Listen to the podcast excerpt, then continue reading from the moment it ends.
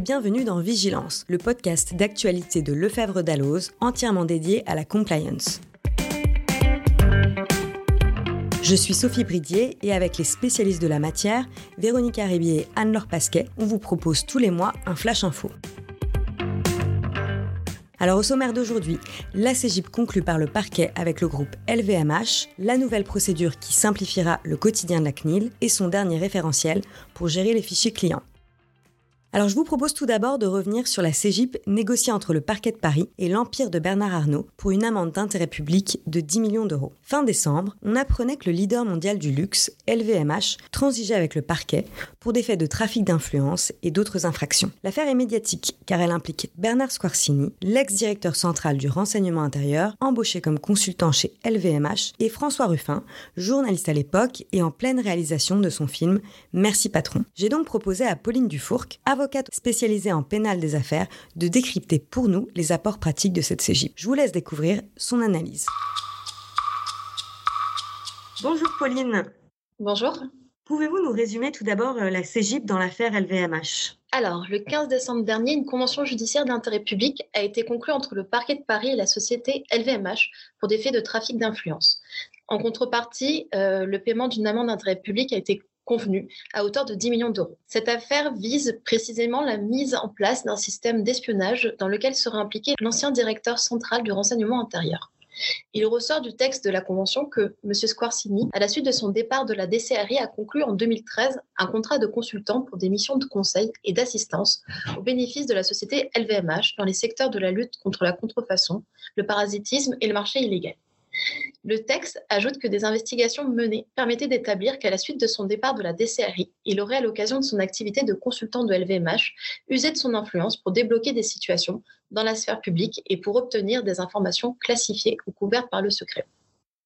L'exposé des faits met en évidence plusieurs agissements qui lui sont reprochés, comme la sollicitation de renseignements sur une procédure judiciaire en cours suite à une plainte déposée par Hermès contre la société LVMH.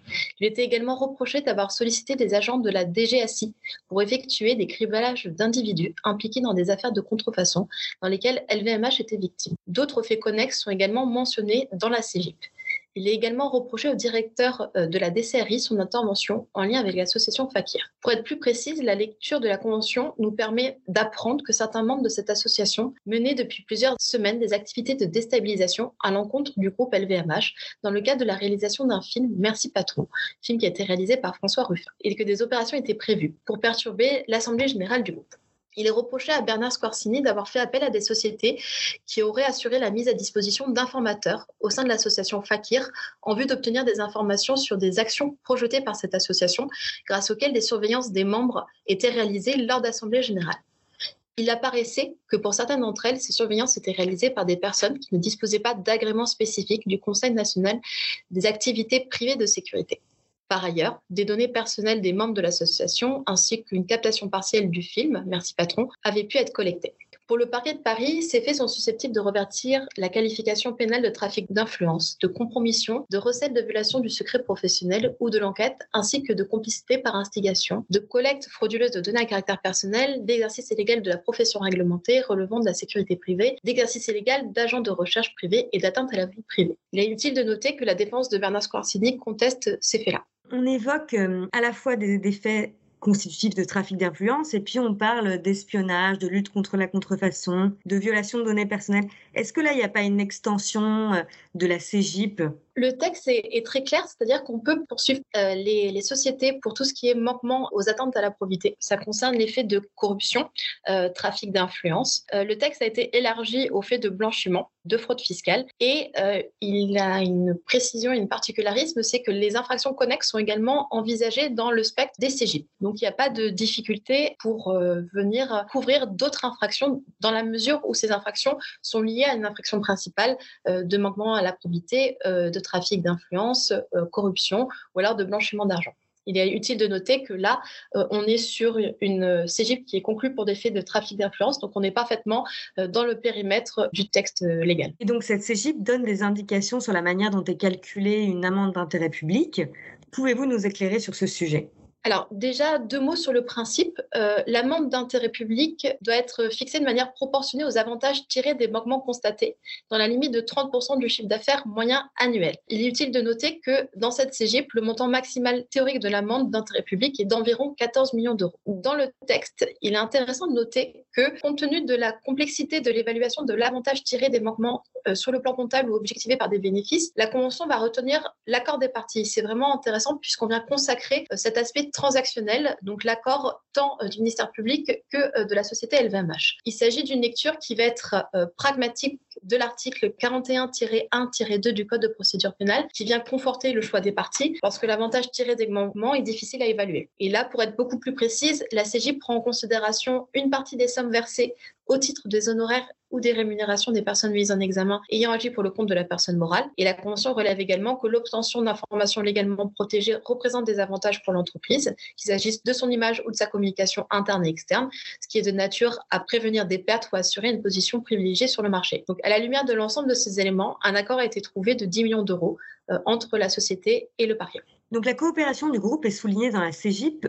Comment ça s'est matérialisé? Alors déjà un point, c'est que la coopération de la personne morale avec l'autorité judiciaire fait partie euh, des conditions euh, préalables pour la conclusion d'une CGIP. Et c'est un point qui est vraiment mis en exergue par les lignes directrices qui ont été co-signées par le procureur de la République financier et l'agence Agence française anticorruption. Alors dans ce dossier, il y a plusieurs éléments qui sont mis en exergue. C'est tout d'abord que Bernard Arnault a été entendu dans le cadre de l'information judiciaire. Ensuite, la société a été entendue lors de l'audience d'homologation et elle a été représentée euh, via son directeur administration générale et affaires publiques, Monsieur Jérôme Sibyl. Elle a assumé par la voix de ses représentants les dysfonctionnements qui ont été constatés. Et puis, elle a produit un certain nombre de pièces qui sont relatives à son organisation, à la création de la direction éthique et conformité, aux mesures et aux procédures qui sont mises en œuvre depuis 2015, ainsi qu'à la cessation de contrat, la lien avec les protagonistes du dossier euh, de l'information judiciaire. Donc voilà, pour l'ensemble de ces raisons, il a été estimé qu'il y avait une coopération qui était satisfaisante de la part de la société LVMH. Il y a d'autres éléments qui ont été également mis en évidence pour justifier alors là le bien fondé euh, du recours à cette procédure, comme l'ancienneté des faits qui sont reprochés. Ces faits-là se déroulent entre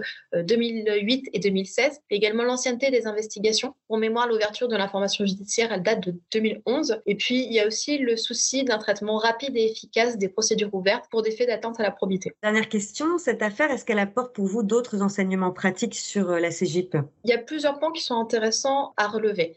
Pour moi, cette CGIP, elle consacre l'idée euh, que l'on souhaite la justice négociée en insistant sur l'accord des parties dans le cadre de la détermination de l'amende d'intérêt public. Je trouve que c'est une très bonne chose. Ensuite, il y a une subtilité procédurale qui doit être notée pour l'ensemble des praticiens, c'est qu'il appartient aux parties civiles de transmettre tout élément de nature à établir la réalité et l'étendue de leur préjudice dans un délai fixé. Ces conditions sont prévues par l'article R15 33-60-1 du Code de procédure pénale. Dans ce dossier, la société Hermès International, euh, qui était partie à la procédure, a indiqué que son préjudice n'était pas évaluable et n'estimait pas nécessaire d'en demander la réparation. L'association Fakir et le réalisateur François Ruffin ont quant à eux laissé passer ce délai et n'ont pas été en mesure de formuler des demandes indemnitaires. Et donc, c'est un point d'attention pour les praticiens, notamment en partie civile, de faire attention aux délais qui sont impartis. Merci à Maître Dufourc pour toutes ces explications. On enchaîne avec toi, Véronica. Tu voulais nous alerter sur une toute nouvelle procédure simplifiée permettant à la CNIL de sanctionner plus rapidement. Oui, Sophie. On sait désormais que la CNIL n'hésite pas à frapper fort contre les géants du numérique. Ce que l'on sait moins, c'est qu'elle coule sous les dossiers bien moins complexes. Le nombre de plaintes reçues par l'institution atteint actuellement 14 000 par an. De quoi exaspérer la commission, obligée d'appliquer la même procédure à toutes les affaires, peu importe leur gravité. Une situation qui va bientôt changer grâce à une loi parue fin janvier. Cette loi, relative à la responsabilité pénale et à la sécurité intérieure, crée une procédure simplifiée de sanctions. L'idée est de sanctionner plus rapidement des petits manquements au RGPD ou à la loi informatique et liberté. Passer entre les mains du filet de la CNIL deviendra sans doute plus difficile.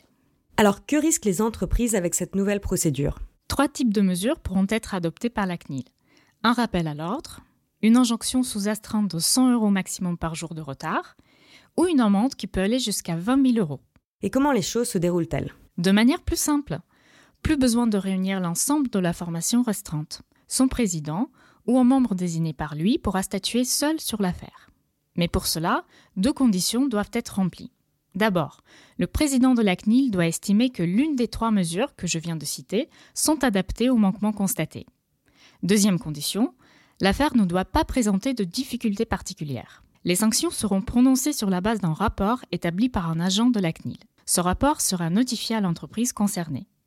Celle-ci pourra se faire représenter ou assister, présenter des observations écrites et demander à être entendue. Point important, les décisions prises à l'issue de cette procédure ne pourront jamais être rendues publiques. Et c'est déjà en vigueur? Eh bien non, pour le moment nous attendons toujours un décret d'application. Merci beaucoup Véronica. On passe à toi Anne-Laure et on reste sur le sujet des données personnelles avec ce nouveau référentiel de la CNIL sur la gestion commerciale. Le référentiel gestion commerciale encadre la mise en œuvre par des organismes privés ou publics de leurs fichiers clients et prospects. On notera que les établissements de santé, d'éducation ou encore bancaires ne sont pas concernés. Le référentiel fournit un cadre pour les traitements courants de ces fichiers, comme lors de la gestion de contrats ou alors dans des programmes de fidélité. petit rappel, les référentiels de la CNIL ne sont pas contraignants. Alors quelles sont les nouveautés introduites par ce référentiel? Alors la CNIL rappelle que chaque finalité du traitement de données doit reposer sur une base légale fixée par le RGPD. Elle en donne une liste non exhaustive. Par exemple, dans le cadre de la gestion des commandes, la base légale est celle de l'exécution du contrat. Puis, selon la finalité du traitement, la CNIL précise la durée de conservation des données. Les données nécessaires à l'exécution des contrats doivent être conservées durant la durée de la relation contractuelle. Celles euh, des clients aux fins de prospection commerciale doivent être gardées lors de la relation commerciale, puis ensuite trois ans à compter de la fin de cette relation. Et enfin, par exemple, les données d'un prospect non client doivent être gardées pendant un délai de trois ans à compter de leur collecte, c'est-à-dire par exemple quand vous avez cliqué sur un lien hypertexte dans un mail de prospection.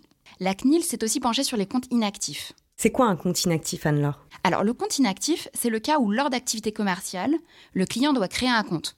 C'est le cas, par exemple, sur un site de rencontre. La plupart du temps, ces comptes deviennent inactifs au bout d'un moment, sans pour autant être supprimés. La CNIL recommande alors un délai de deux ans à compter de la dernière action de la personne concernée pour effacer ces données. Enfin, la CNIL explique qu'il est également possible de traiter des données sensibles, par exemple sur l'origine raciale, l'orientation sexuelle ou encore des données biométriques, qui sont contenues dans ces fichiers, sous réserve d'obtenir le consentement express des personnes concernées. Les données recueillies doivent être alors pertinentes et proportionnées à l'objectif poursuivi. Et dans le cadre de la prospection commerciale, il y a des évolutions? Il y a effectivement un tout nouveau cadre applicable pour la prospection par voie électronique, c'est-à-dire par SMS ou mail. Le consentement éclairé des clients doit être recueilli pour transmettre les données à des partenaires commerciaux. Néanmoins, toute personne peut exercer son droit d'opposition sans justification, sans frais et à tout moment. Merci beaucoup Anne-Laure. Et voilà, Vigilance, c'est déjà fini. On se retrouve donc dans un mois. D'ici là, n'hésitez pas à liker, partager ou même télécharger notre podcast.